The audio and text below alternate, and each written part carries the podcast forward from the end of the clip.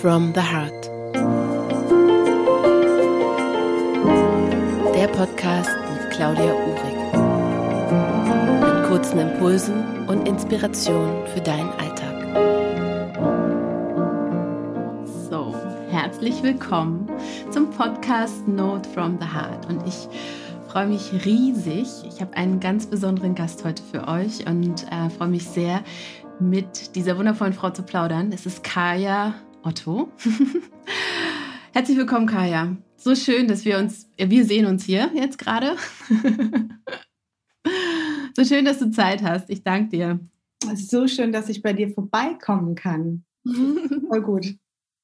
Ja, ich möchte gerne mit Kaya ein bisschen über die Armen plaudern, denn Kaya hat gerade ein Buch rausgebracht und ähm, ich wollte es eigentlich bis jetzt zu dem Gespräch durchgelesen haben. Ich habe es nicht ganz geschafft, aber das, was ich gelesen habe, hat mich schon total berührt und ich fand es total schön zu lesen, weil ich auch deine Stimme immer im, im Kopf dabei hatte. Und es ist so schön und ging so leicht von der Hand. Und ich finde dieses Thema Ahnen super, super interessant. Ich hatte neulich in einem Podcast-Interview mit Martina schon über Familienaufstellen gesprochen.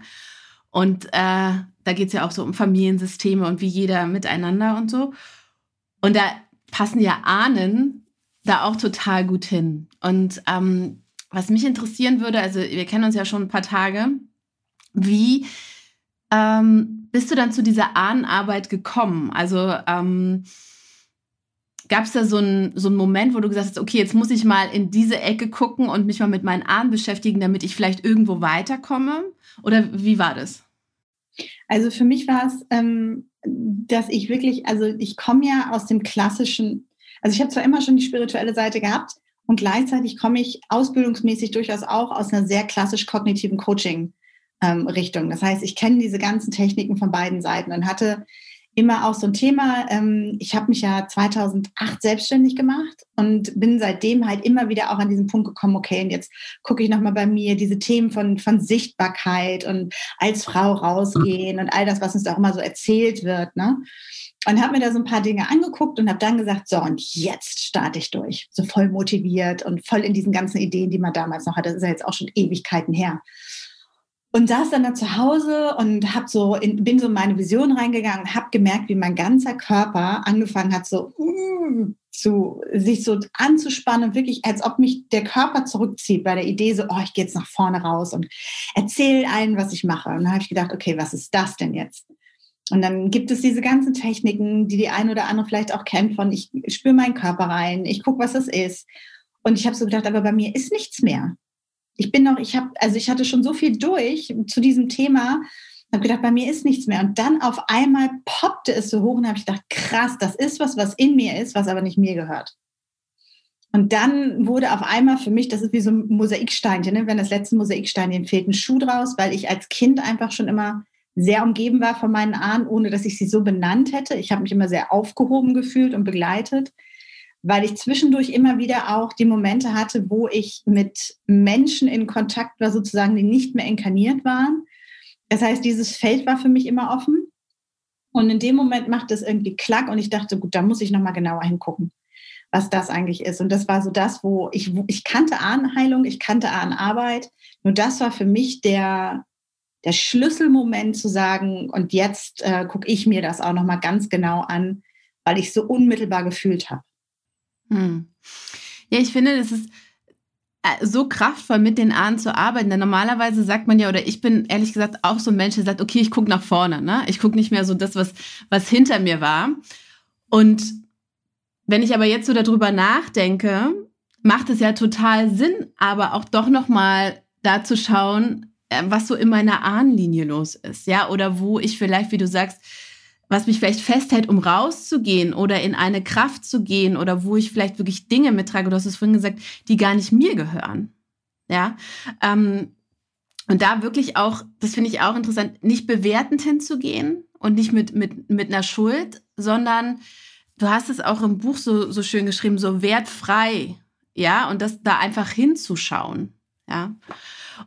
Und ich meine, das klingt ja jetzt alles ganz toll, aber wie mache ich das denn am besten? Also, weißt du, so setze ich mich da jetzt hin und sitze da, schließe meine Augen und sag so, okay, lieber Ahn, jetzt gucke ich mal, was da so los ist. Also, weißt du, ich meine, du bist da drin im Thema, aber jemand, der vielleicht zum ersten Mal das Wort, oder nicht zum ersten Mal, aber mit Ahn gar nicht so denkt so, ja, okay, die haben halt vor mir gelebt, ne?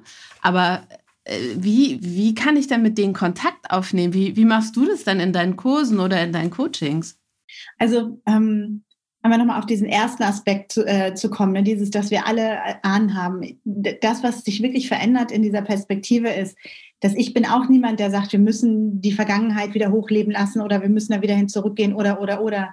Ich glaube, es ist nur ganz wichtig, wenn wir nicht wissen, woher wir kommen, wie bei einer normalen Reise, dann weiß ich gar nicht, wo ich hin will, weil ich gar nicht weiß, wo ich jetzt eigentlich stehe. Also wenn ich irgendwo auf einer Wiese stehe und sage, so, ich will jetzt an den Nordpol und aber keine Ahnung habe, wo diese Wiese eigentlich ist und wie ich auf diese Wiese gekommen bin, dann weiß ich auch nicht, wo der Nordpol ist und da einfach mal so reinzuspüren und das zu sehen. Und in dem Moment, wo ich merke, dass es eben nicht nur um mich geht, sondern wir alle Teil von etwas Größerem sind.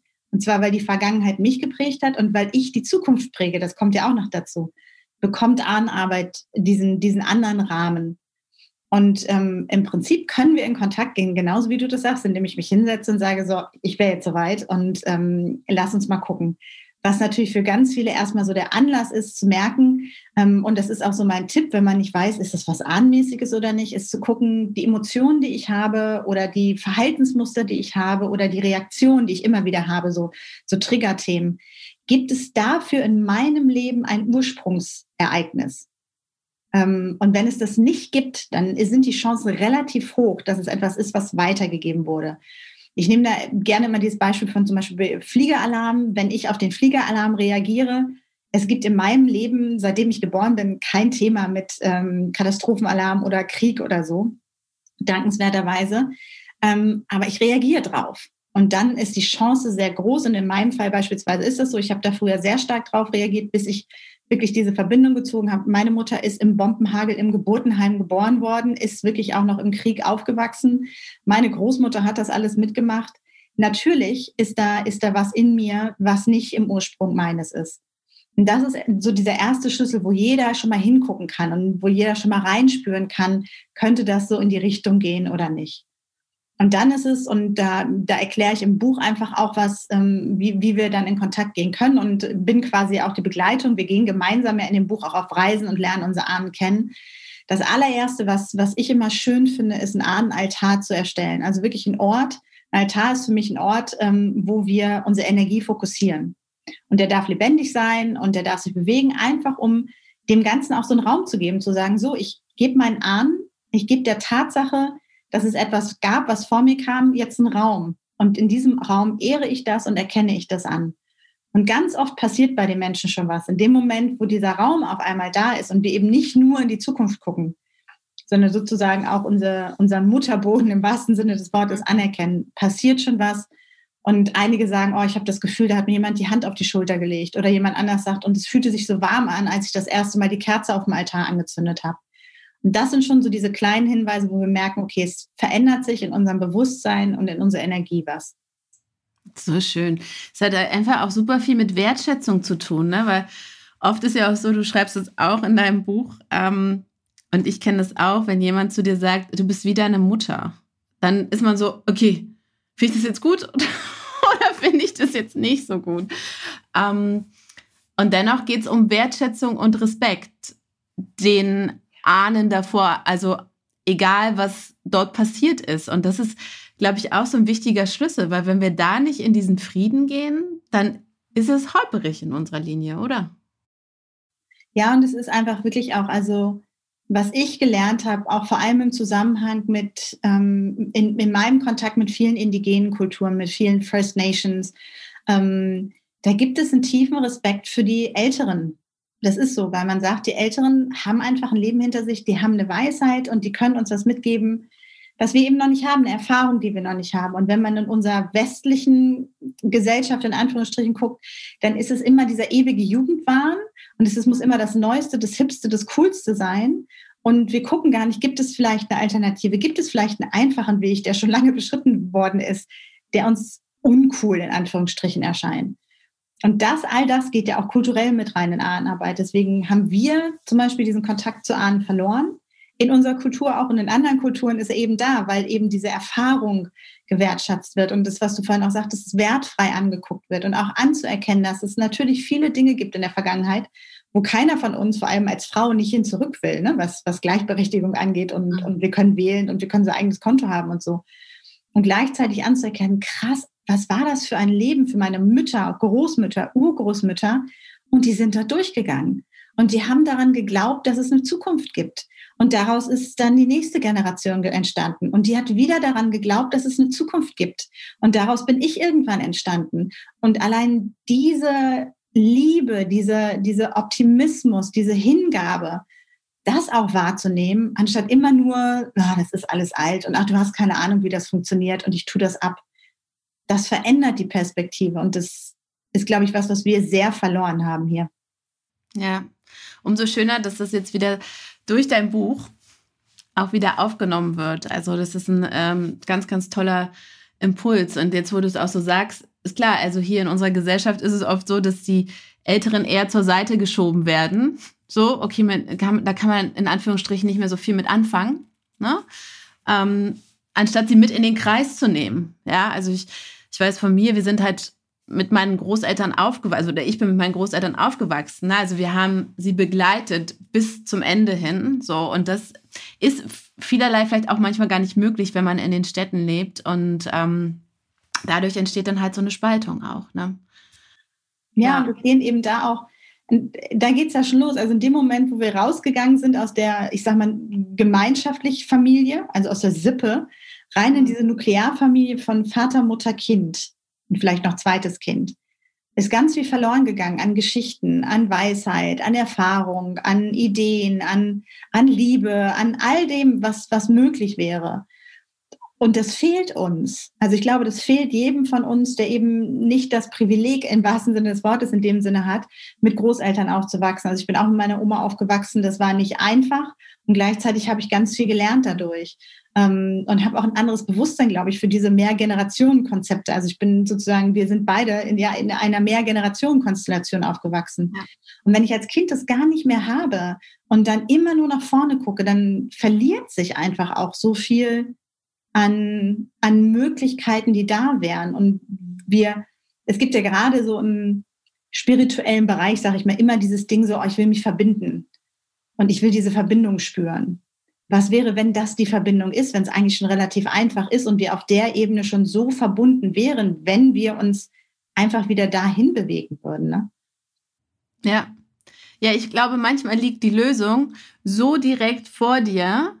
Aber was wir tun, wir schauen so in die Ferne und denken, wir müssen noch mal drei Seminare mehr machen, damit wir in Verbindung kommen. Dabei liegt es direkt vor uns.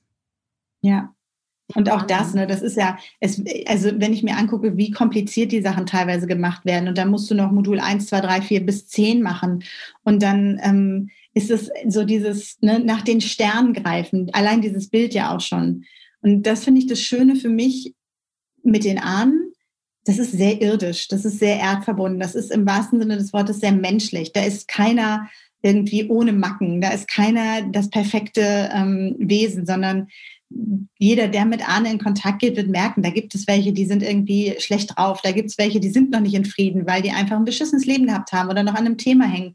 Oder eben das Trauma da noch hängt, mit dem wir vielleicht gerade unterwegs sind und uns das angucken. Und dann gibt es welche, die sind lustig, da gibt es welche, die sind spießig, so wie wir als Menschen eben auch sind. Und das macht es für mich halt auch so, so viel direkter. Und es ist auch eine Erlaubnis, finde ich immer wieder, dass auch wir nicht perfekt sein müssen. Also diese Idee von dieser, ja, vielleicht ist es dieses christliche, dieses sehr ätherische, dass da oben irgendwas ganz Perfektes ist, da oben im Himmel. Irgend, irgend so ein Ideal, was wir erreichen müssen, weist uns ja eigentlich immer nur darauf hin, wo wir noch nicht richtig sind, wo wir noch nicht entspannt genug sind oder erleuchtet genug sind. Und Ahnen sind da relativ gesehen sehr viel bodenständiger und sehr viel nahbarer. Und ähm, ich merke das auch immer wieder bei den Menschen, die zu mir kommen, vor allem ja auch im Eins zu eins, dass da auch so eine Entspannung eintritt ne? und so eine Erleichterung und so eine Erlaubnis von, ach krass, ich muss gar nicht perfekt sein. Weil ist ja cool, ne? Diese Macke, die ich habe, die habe ich von meinem Ur-Ur-Ur-Opa voll gut und jetzt kann ich die auch anders mittragen, weil sie auf einmal eine andere Bedeutung hat. Ja, da geht es viel um Annahme, ne? Weil, also ich meine, perfekt ist halt so ein Ding, da hat jeder ja auch für sich selber eine andere Brille auf. Was, was, ist, was ist perfekt? So, weißt du, also für dich ist vielleicht perfekt was anderes als für mich, mit Sicherheit. Und dann gibt es da noch ganz viele andere Menschen, die das auch so sehen. Und ähm, ja, einfach vielleicht zu sehen, dass man so perfekt ist, wie man ist, mit denen, auch wenn wir sagen Macken. Wer sagt es, dass das eine Macke ist? Weißt du, so, also das wird uns ja auch dann auferlegt und das ist halt total schön, äh, wenn man damit wieder in den Frieden gehen kann. Also ähm, ich glaube, das macht, macht so ein Gefühl von Freiheit einfach. Das Oder? ist das, wenn du das sagst und das ist das. Ich habe irgendwann ganz bewusst aufgehört, auch von Glück, Glück, zu sprechen. Ne? Also auch so im Zusammenhang mit der Ahnenarbeit spreche ich ja auch von, von Friedlosen und von Friedvollen. Also Ahnen. Es geht nicht darum, dass wir glücklich sind, sondern dass wir in Frieden kommen. Hm. Und wenn wir in Frieden kommen, erst dann sind wir wirklich frei, weil dem Glück laufen wir weiterhin hinterher. Also eigentlich hält das Glück uns an der Kandare, weil wir immer wieder nach dem Glück suchen und äh, zum Glück hin wollen. Aber wenn wir in Frieden sind, dann sind wir frei, weil jetzt nichts mehr, weil Ruhe da ist, weil wir da sind, weil wir präsent sind, weil wir nicht mehr irgendwo noch im Außen irgendeinen Kampf kämpfen, so ungefähr. Und das wirklich zu merken, dass ähm, was wäre, wenn, wenn es nicht ums Glück geht, sondern um den, um den Frieden, den wir herstellen in uns, in der Linie, in der Welt und damit eben für alle. Ich finde, das ist ein wundervoller Abschlusssatz zum Podcast, weil alles andere könnt ihr im Buch nachlesen und ich empfehle es euch wirklich von Herzen, ähm, weil es wirklich, also ich finde es so leicht und greifbar geschrieben. Ähm, ich verlinke das nachher auch nochmal und ähm, auch Kajas Website, wo ihr sie findet und ihre ganzen wundervollen Kurse. Ich danke dir auf jeden Fall sehr, Kaya, für deine Zeit heute. Es war schön, mit dir zu plaudern und ähm, ja, vielleicht bis bald mal wieder zum nächsten Talk, ne? Ja, gerne.